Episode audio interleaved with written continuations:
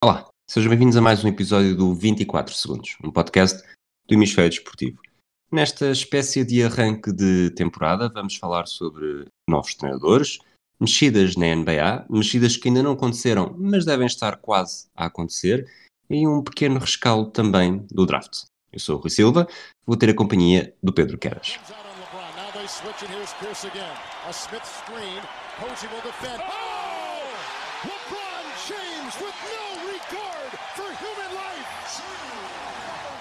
Boston only has a one-point lead. Greer's putting the ball on a play. He gets it out deep. But Havlicek steals it. Over the stand throws. Havlicek stole the ball. It's all over. It's all over. Johnny Havlicek is being.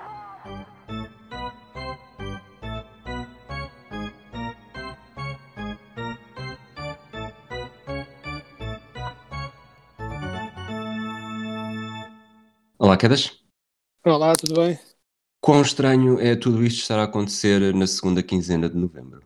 É assim, agradavelmente estranho, pessoalmente no ano em que não havia propriamente assim grandes nomes de free agents né, que se falassem, o que se, o, que se esperava a nível de loucura era mais para o próximo ano, mas depois de repente tudo começou a descambar a nível de trocas e potenciais trocas e jogadores a quererem sair e, e equipas que querem e não querem jogadores e pronto, e tudo descambou e foi bastante interessante, sem dúvida.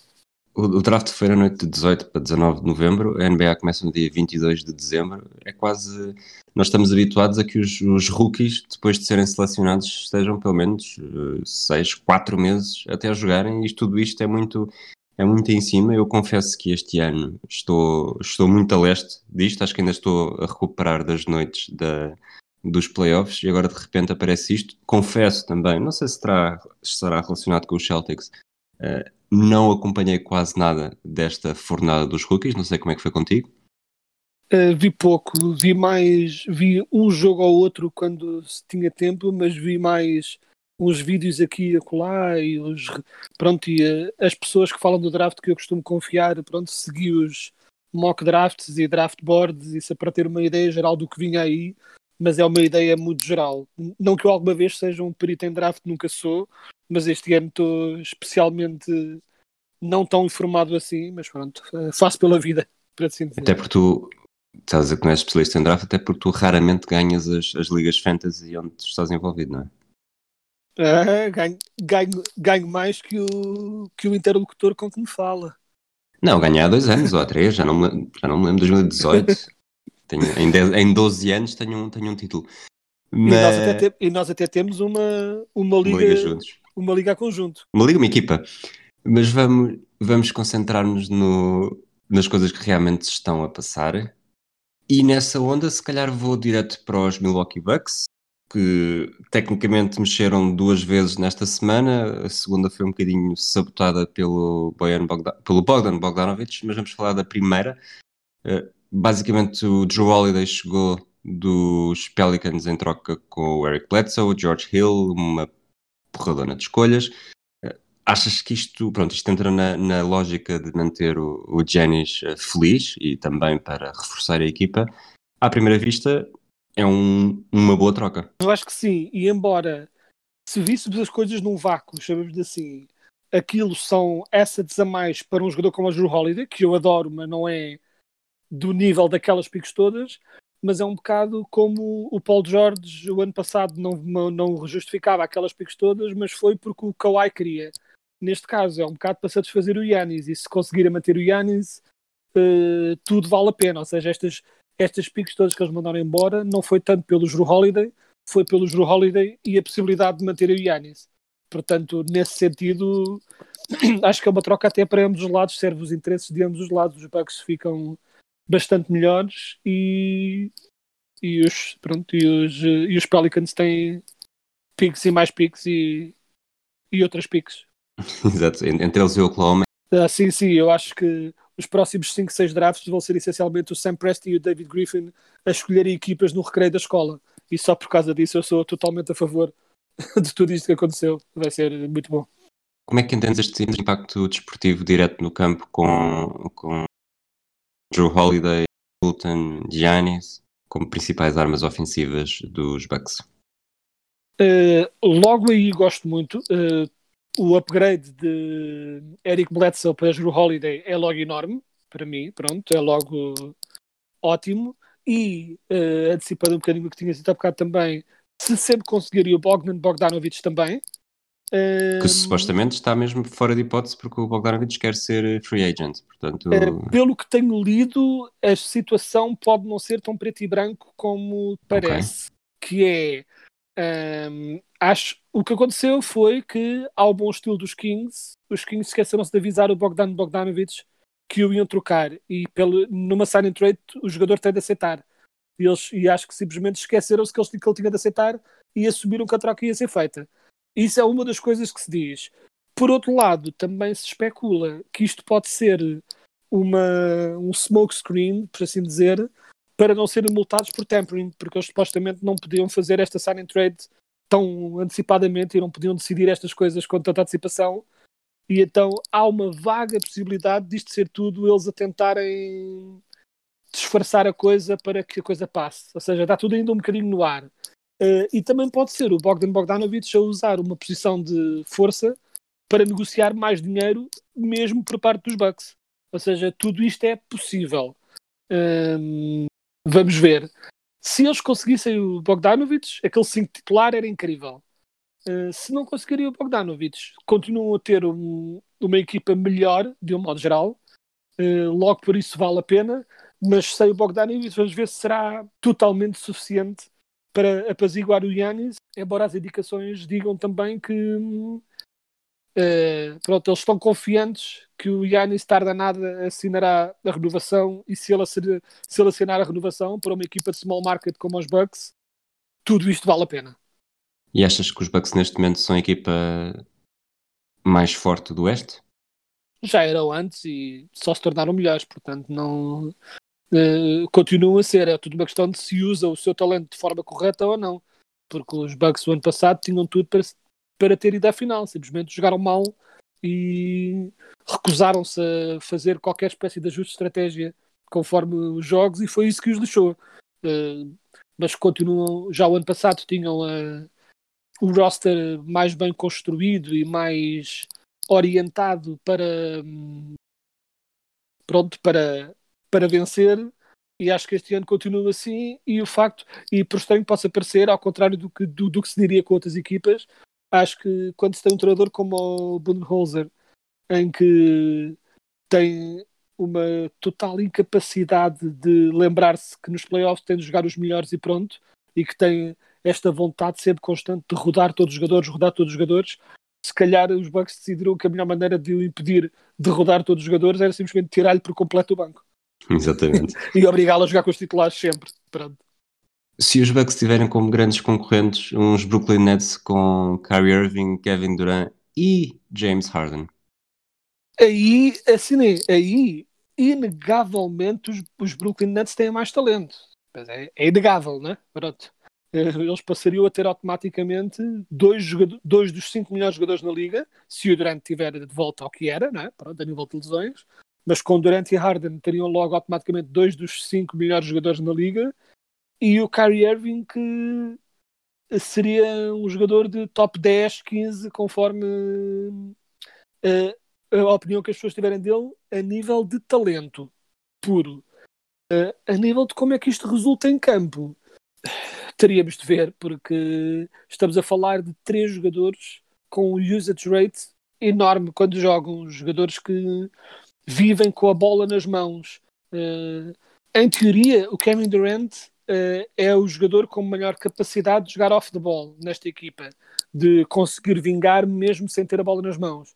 Mas isso é um bocadinho não usar o Durant nas suas total capacidades, porque ele é, uh, embora seja obviamente um grande atirador, ele é acima de tudo um jogador, um criador de offense com a bola nas mãos, seja a lançar, seja a atacar o cesto, seja até no low post um pouco.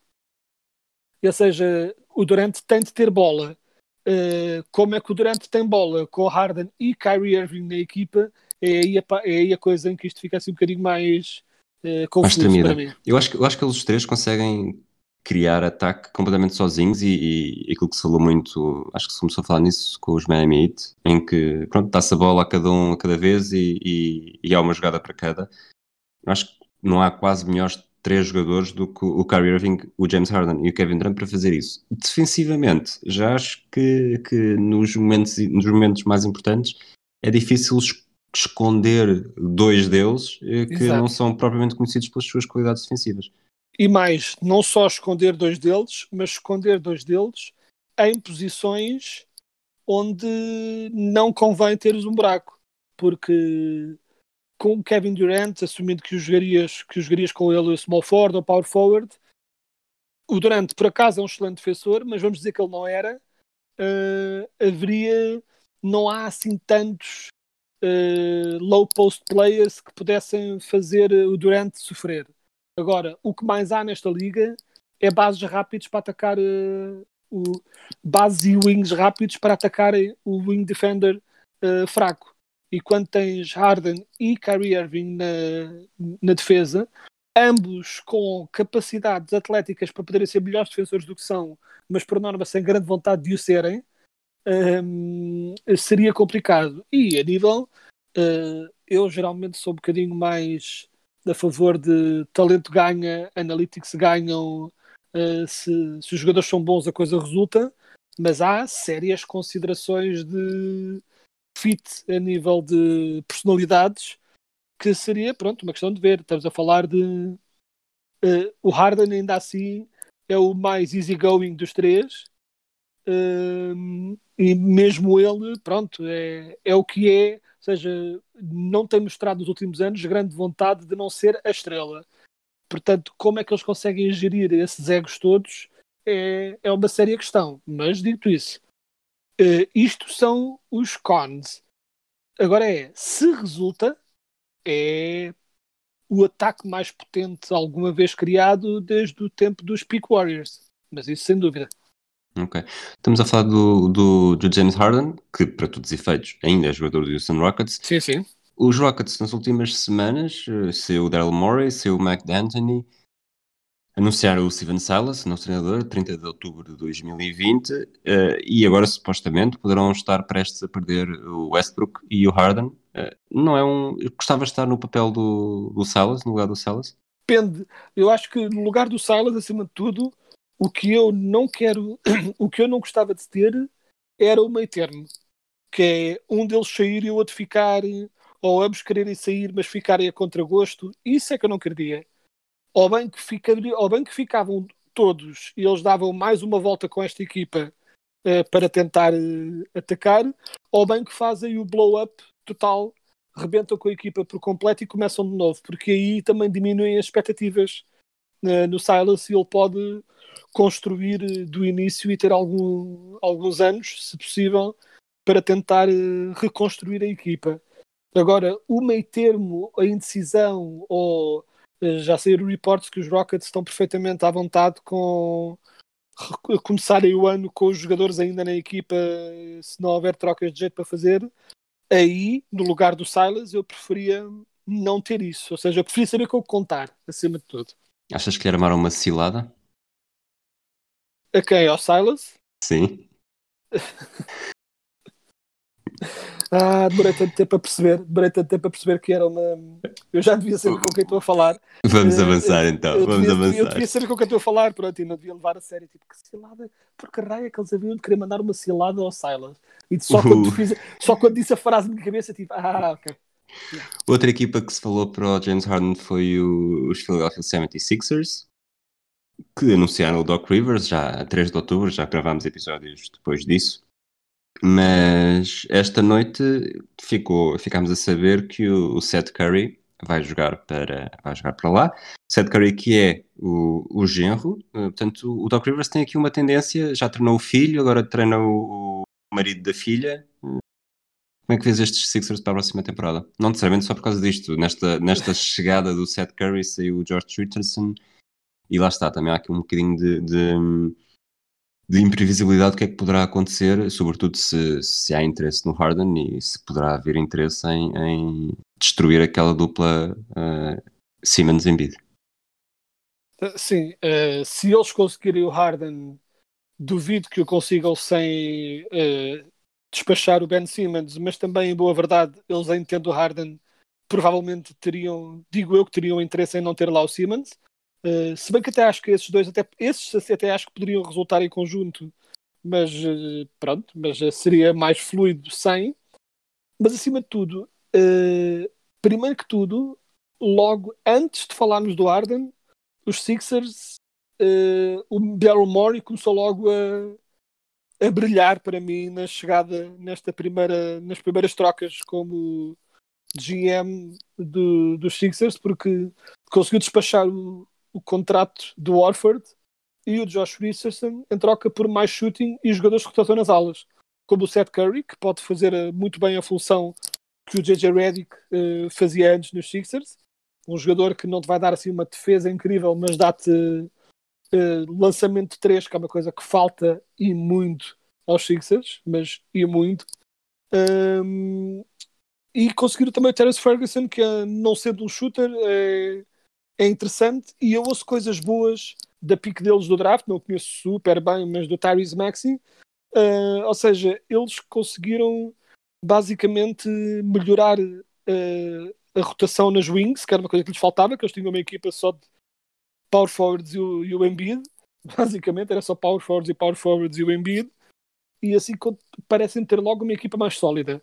Se conseguirem pegar agora nisto e ainda adicionar Harden, então aí, aí voltam a estar ali na bolha e também, uh, acima de tudo, tornaria uma coisa, pronto, uma coisa interessante que é o Oeste, este ano, uh, ao contrário de todos os anos em que parece estar sempre tudo aí para o Oeste, tudo só para o Oeste, Oeste, as estrelas para o Oeste, este ano parece estar a ver as estrelas parece, as estrelas do Oeste parece que finalmente perceberam, ah, se calhar se formos para o sítio onde não estão as estrelas todas, conseguimos ter mais hipóteses de brilhar e então a coisa parece estar a ficar um bocadinho mais distribuída, o Sherlock. que é interessante. O Sim. que é interessante. Só que, uh, dito isso, o Arden, uh, dos relatos que se vê, claramente indicou, muito claramente, que quer os Nets. Só. Os Nets, ponto. Uh, portanto, pronto, vamos ver. vamos ver o que é que vem daí. Vamos lá ver se. Já, o, a sorte dele é que já não há o Mikhail Prokhorov para lhe dizer niet, mas uh, vamos avançar que isto yeah. não pode ser ah. só assim, estou em pré-época também. Yeah, yeah. E já agora um, dizer também que saíram relatos a dizer que uma das razões, não, não necessariamente todas as razões, mas uma das razões porque tanto Harden como Westbrook manifestaram a intenção de já não ficar lá é porque hum, não gostam do facto do, do dono ser apoiante do Trump, o Tillman Fertitta, uh, e francamente, no lugar deles também não quereria, portanto, compreendo perfeitamente uh, a decisão desse lado também. Exatamente. Falaste aí a meio do, do Ball Orford ter saído, foi, para, foi trocado para Oklahoma. Oklahoma que também trocou recentemente o Chris Paul, foi para, para os Suns, Exato. na troca do Ricky, do Ricky Rubio, Kelly Oubre, Ty Jerome mais escolhas e jogadores que não interessam a ninguém. Entretanto, o Ricky Rubio também já seguiu o caminho para Minnesota, portanto, cá está o Standard a fazer, a trocar tudo por escolhas, mas vamos nos concentrar no Chris Paul nos Suns, vai fazer, vai, vai juntar-se a Devin Booker e a DeAndre Ayton. Achas que os Suns, sobretudo depois de terem dado tão boas indicações na, nas últimas semanas de fase regular, já na bolha, estão aqui a dar mais um salto qualitativo e serão fortes candidatos a ficar nos primeiros, não vou dizer nos playoffs, mas nos primeiros 5, 6 lugares? Uh, eu acho que isso é perfeitamente possível, ao contrário do Kendrick Perkins, não, não acho que eles sejam agora contenders a ir às finais de conferência, acho que é, acho que calma aí nesse pedaço, né? eles o ano passado uh, mal conseguiram, tiveram ali na bolha para tentar entrar no oitavo Portanto, o Chris Paul, muito bom que é, não os torna de repente candidatos a ir às, às finais de conferência, mas acho que se tornam sem dúvida melhores e, acima de tudo, adoro o fit dele com o Devin Booker e com o DeAndre Ayton, porque o Chris Paul é um jogador perfeito para fazer um pick and roll com o DeAndre Ayton e dar-lhe bolas, bolas fáceis para ele afundar, tipo, sempre, sempre, sempre.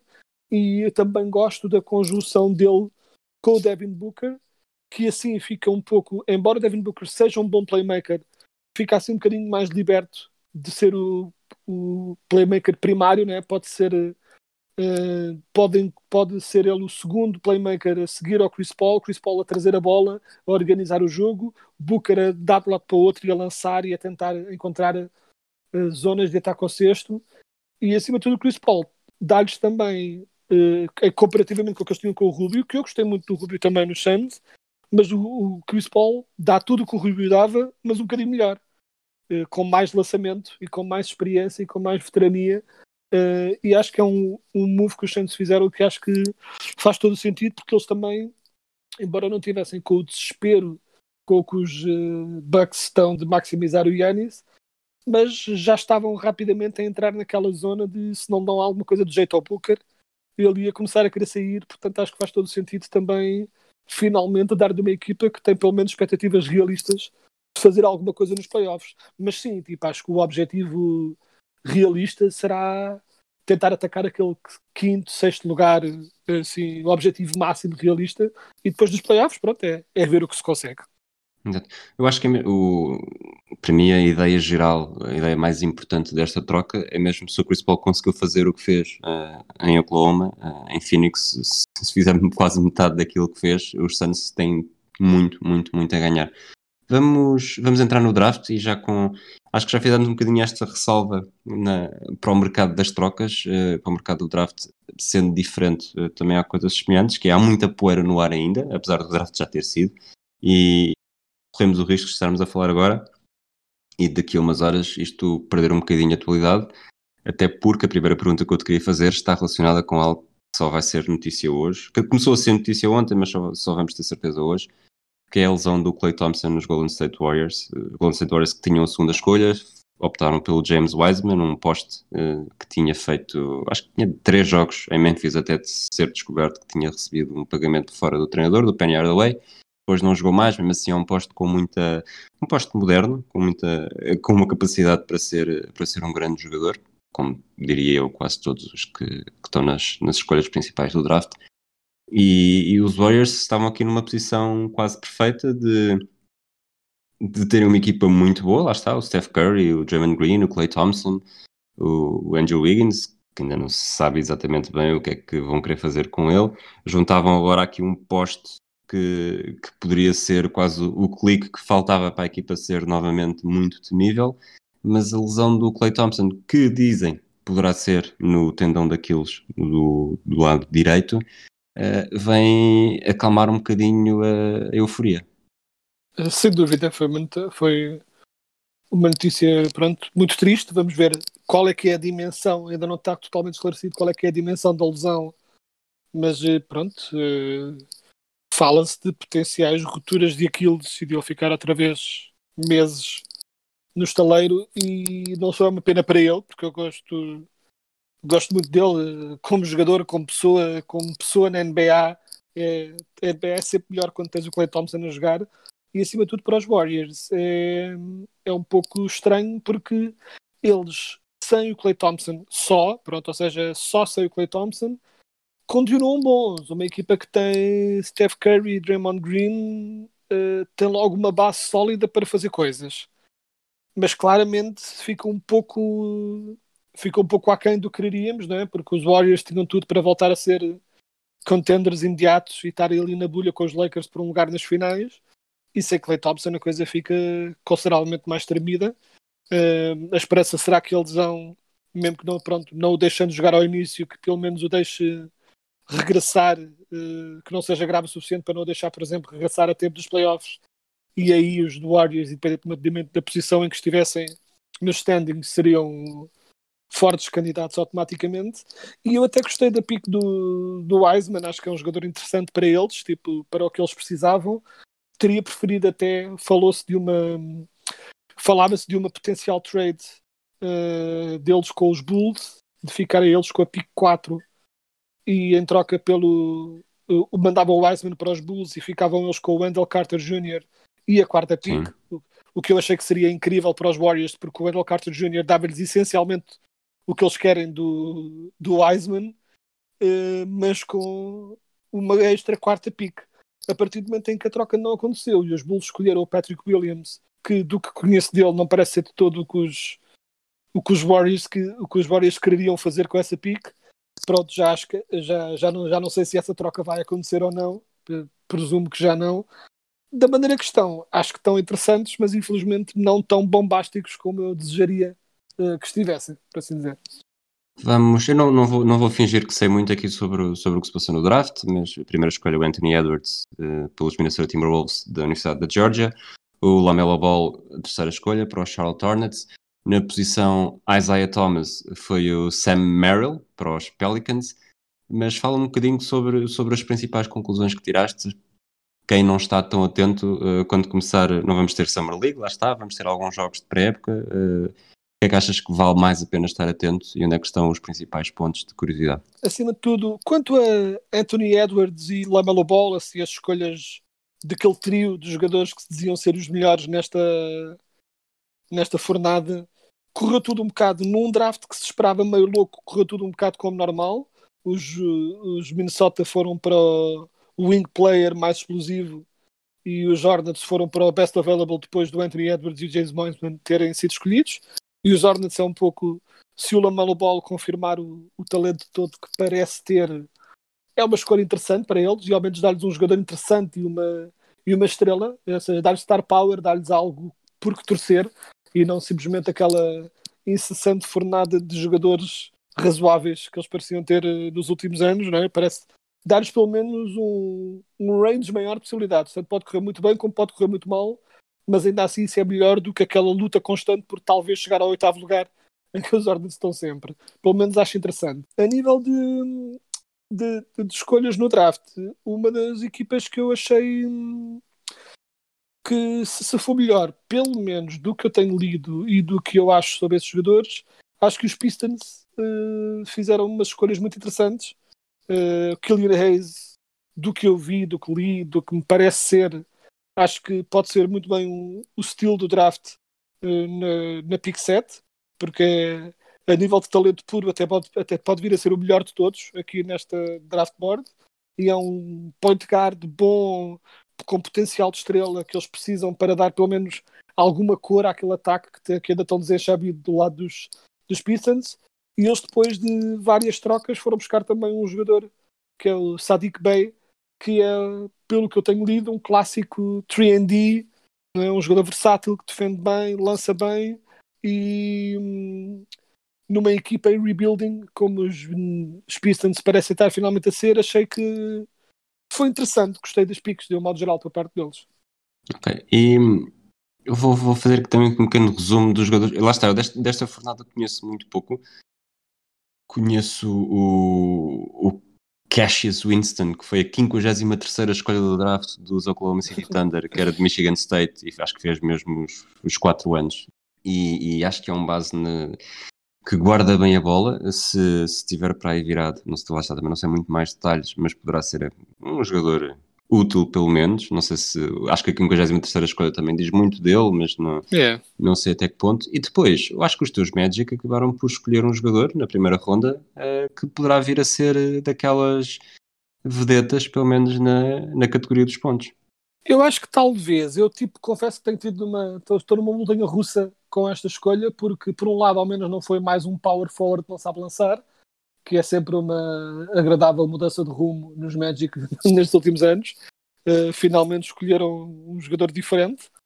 A falar do, do Cole Anthony, do né? Cole Anthony. Um, por outro lado, eu com o Cole Anthony, a minha questão é: se ele for o que se espera que ele seja, acho que é exatamente o que nós precisávamos. Um jogador para marcar pontos, que é uma coisa que falta desesperadamente nesta equipa. Ou seja, se correr bem, maravilha. Mas a possibilidade do Cole Anthony ser tipo um Austin Rivers, por assim dizer, também é grande. Um jogador que Uh, no college até tinha alguma capacidade de marcar pontos, mas uh, no college até nem fez isso porque ele estava um bocado perdido em North Carolina. Mas, ou seja, que seja um jogador que faça defesas da NBA uh, se torne muito ineficiente, ou seja, não é? que não consiga usar todas as suas skills contra defensores de elite. Esse é o meu medo.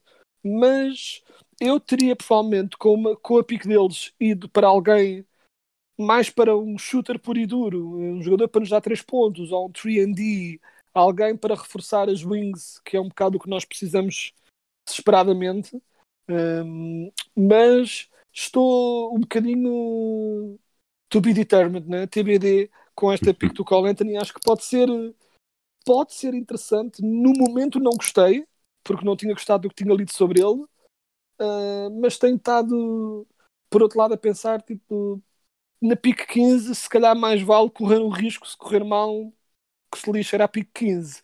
Portanto, uh, estou um bocadinho mais a favor hoje do que estava ontem, mas uh, pronto, acho que pode ser, pode ser interessante. Ok, só uma, uma última nota, há bocado falei do, do Cassius Winston, ele entretanto já foi, entretanto já foi, já tinha sido quando eu falei, trocado para os Washington Wizards. Quedas, tens mais alguma coisa para falar sobre o draft, antes de avançarmos Uh, no, no episódio? Só umas notas rápidas, mais uma vez, sendo que eu não conheço isto muito bem, mas do, das coisas que vi, da ideia que tinha, pronto, achei que os Bulls, quando escolheram o Patrick Williams, foi assim um bocadinho antes do que se esperava, por assim dizer, que é um jogador atlético, interessante, mas pronto. Hum, os Knicks com o Obi Toppin, apesar de ser uh, uh, mais um power forward uh, do que tenho lido a nível de talento, pode ser muito interessante e ao mesmo é um jogador espetacular, afunda, dá espetáculo, pode ser um jogador muito interessante no- nos Knicks. Tipo, do que tinha lido também, os Wizards podem ter muito bem conseguido ali um, um pequeno steal com o Danny Avdija, vamos dizer que é assim o nome dele, de Israel. O moço, o moço que tinha garrafas de vinho quando, Sim, quando foi escolhido, que- não é? Uh, sim, que parecia estar a ser escolhido na, numa sala atrás, num bar, numa sala de póquer ilegal, num bar da máfia, com todas as pessoas ao lado dele pareciam ser diretamente do, do Rounders, uh, do filme sobre póquer que eu gosto muito, que é o Rounders.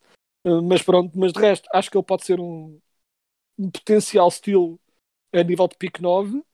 Uh, não gostei tanto uh, dos Spurs terem escolhido o Devin Vessel como de vocês terem escolhido o Aaron Nes- Nesmith, os Celtics, nas picks 11 e 14, acima de tudo porque eram os dois jogadores que eu queria. E, e eu queria nos Magic, eh, pronto, porque eram jogadores wings que lançam bem, eh, que pronto, que de repente deixaram de estar disponíveis.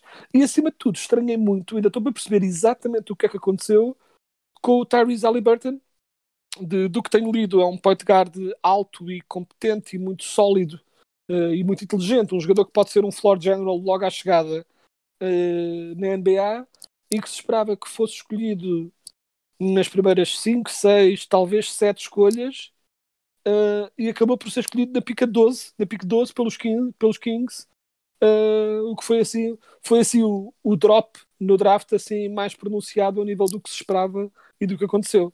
Não sei bem porque é que isso aconteceu, mas pronto, mas é estranho. Por falar em, em drops, e isto foi acontecendo enquanto volta e meia à câmara ia lá buscar as reações dele e da família. Tu, se tivesses para ser escolhido na primeira ronda de um draft, ias gostar de ter uma câmara a apontar para ti? A, a apanhar todas as tuas reações, inclusive se fosses caindo na ordem? Bem, eu dispensava bastante, de um modo geral, eh, de pronto, todo este pronto, todo este mediatismo. Alguns jogadores lidam melhor com isso do que outros, e acima de tudo, não é só eles a lidar, é o facto de, neste caso, como estão com a família e os próximos, que não podem ter todos, se calhar, porque muitos destes jogadores já vêm um bocado media trained para tentar reagir o melhor possível, embora ali alguns frames antes foram frames um bocadinho injustos, mas alguns frames antes da escolha do Tyrese Halliburton pelos Kings hum, mostra, parecia que eles estavam profundamente deprimidos uh, pela, pela escolha, quando na verdade eu assisti ao draft em direto e é um bocadinho enganador porque hum, o frame é retirado no momento em que o Adam Silver está a dizer que eles são a pique, mas há um delay uh, na reação, portanto eles não estavam tão Uh, tipo, ele reagiu bem perfeitamente quando, quando foi escolhido e estavam todos felizes, mas parecia de facto que estavam super deprimidos quando não parece necessariamente que seja o caso. Foi assim, pronto, a internet a ser cruel. mas, acima de tu, mas acima de tudo, uh, os jogadores hoje já vão muito media trained e já vão relativamente bem preparados um, para estas coisas, mas nem sempre os familiares vão portanto o risco de haver um familiar ou um, ou, pronto, um, um parente próximo, alguém, um ex-coach, a reagir de forma não politicamente correta ao jogador não ser escolhido ou ser escolhido por certa equipa, é sempre um perigo. Uh, se bem que, só um pequeno à parte, acabei, fiz, fiz esta, esta pequena diatribe sobre como os jogadores este ano estão muito media trained e sabem falar para a câmara e estão muito mais bem preparados. Uh, dito isso, só uma pequena nota que eu não sei se leste, que andou aí a circular a entrevista do Anthony Edwards, Não. uh, em que o Anthony Edwards achou por bem, alguns dias, não- acabou por não afetar o draft stock, mas uh, achou por bem, alguns dias antes do draft, que o que devia dizer numa entrevista é que não gosta especialmente de jogar basquetebol, Ah, que, prova- que provavelmente teria preferido jogar futebol americano, mas jogou basquete porque é o que porque joga melhor basquete, mas não é bem o que ele quer, e que acima de tudo e que um dos grandes interesses deles, eh, dele é ser rapper e que acha que o, Dame, que o Dame Lillard é um mau rapper e que ele é claramente melhor. Portanto, acho que foi assim uma entrada, Tem uma tudo para entrada correr na liga que tem tudo para correr bem em cima daquelas entradas que é mesmo, oh homem, tipo, less is more, less is more. Mas é. Anthony, é Anthony como o Bennett, não é? Esperemos que não, porque a nível de talento parece ser bom. Oh, mas pronto, Anthony Edwards fala que é assim um bocadinho. Mais uma vez, o que se criticava dele antes é que nem sempre parece-lhe ter jogar, nem sempre parece ter a drive para ser o melhor e para, e para jogar ao máximo. E a entrevista que ele deu não foi. Não sossegou as dúvidas eh, de muita gente. Mesmo assim, não afetou o draft, acabou por ser escolhido em primeira à mesma. Mas pronto, foi interessante, no mínimo. Bem, vamos avançar. Este é o episódio 51. Já houve 42 jogadores a envergar a camisola número 51 na história da NBA. Desta vez tu prometeste-me que ias ler a lista até ao fim. Não há assim jogador, grande jogador. Quer dizer, há um grande jogador, mas é literal. eh, para deixar de fora, quem é que escolheste? Pronto, eh, tal como tu disseste, ao contrário da minha anterior presença neste podcast, em que eu bizarramente e por razões que na altura fiz questão de explicar, que era por estar a fazer tudo exclusivamente no telemóvel e esqueci-me burramente que aquilo no, no telemóvel eles comprimiam a lista e só mostravam os primeiros 20 nomes e portanto deixei de fora jogadores como David Robinson e Ralph Sampson e, e outros, enfim, foi triste e deprimente, mas cómico para as pessoas que estavam a ouvir. Exato. Uh, pronto. um, uh, nessa vez eu bizarramente não pesquisei os nomes todos e deixei estrelas enormes fora da minha lista. Neste caso, pesquisei tudo o que havia a pesquisar e simplesmente não havia grandes estrelas a encontrar. Assim sendo, com menção honrosa para o Michael Doleac, que muitos e bons minutos me deu como suplente nos meus Orlando Magic, não na vida real, mas quando eu jogava NBA Live na minha velhota PlayStation. Prioridades. Uh, claramente uma estrela que merece de, uh, destacar. A minha escolha vai para o gentil gigante que tu já uh, deste indicação, que é o Boban Marjanovic, porque se podes escolher um jogador que já foi um vilão no filme do John Wick, a escolha está feita por ti. Ok. Muito bem. Quedas, já estás a fazer o trabalho de casa também para, para em dezembro fazermos aqui o lançamento das, das duas conferências, não é? Sem dúvida, estou à espera que as equipas fiquem fechadas para ter uma opinião um bocadinho mais formada em relação a isso, né? Pois este ano é- tudo muito esquisito, não é? Uh, vai, ser, vai ser tudo feito um bocadinho em cima do joelho. Gostava de já ter alguma noção melhor do que é que se está a passar com os plantéis, mas pronto, ainda está. Mas tecnicamente, a altura das trocas ainda nem sequer começou oficialmente. Portanto, ainda falta muita tinta a correr. Mas pronto, Uh, pelo que eu li, é suposto estar tudo já fechado uh, ou perto disso até ao início do mês, do próximo mês. Uh, mas está tudo ainda no ar. Estas coisas ainda não estão pronto, mas, mas já estou a começar a ter uma noção do que é que do que é que quero. De pronto, já já estou a começar a fazer a, a fazer as minhas notas, por assim dizer. As tuas, a tua shortlist. Muito bem. Vamos minha aguardar. shortlist. Também vamos. vamos... Desde deve haver notícias todos os dias a partir de agora, com, com coisas a mexer. Nós vamos estar atentos, vamos eh, gravando episódios até lá também, até, até entrar a todo o gás a 22 de dezembro. Eh, espero que estejam bem. Um abraço a todos e até à próxima. Até a próxima. Oh!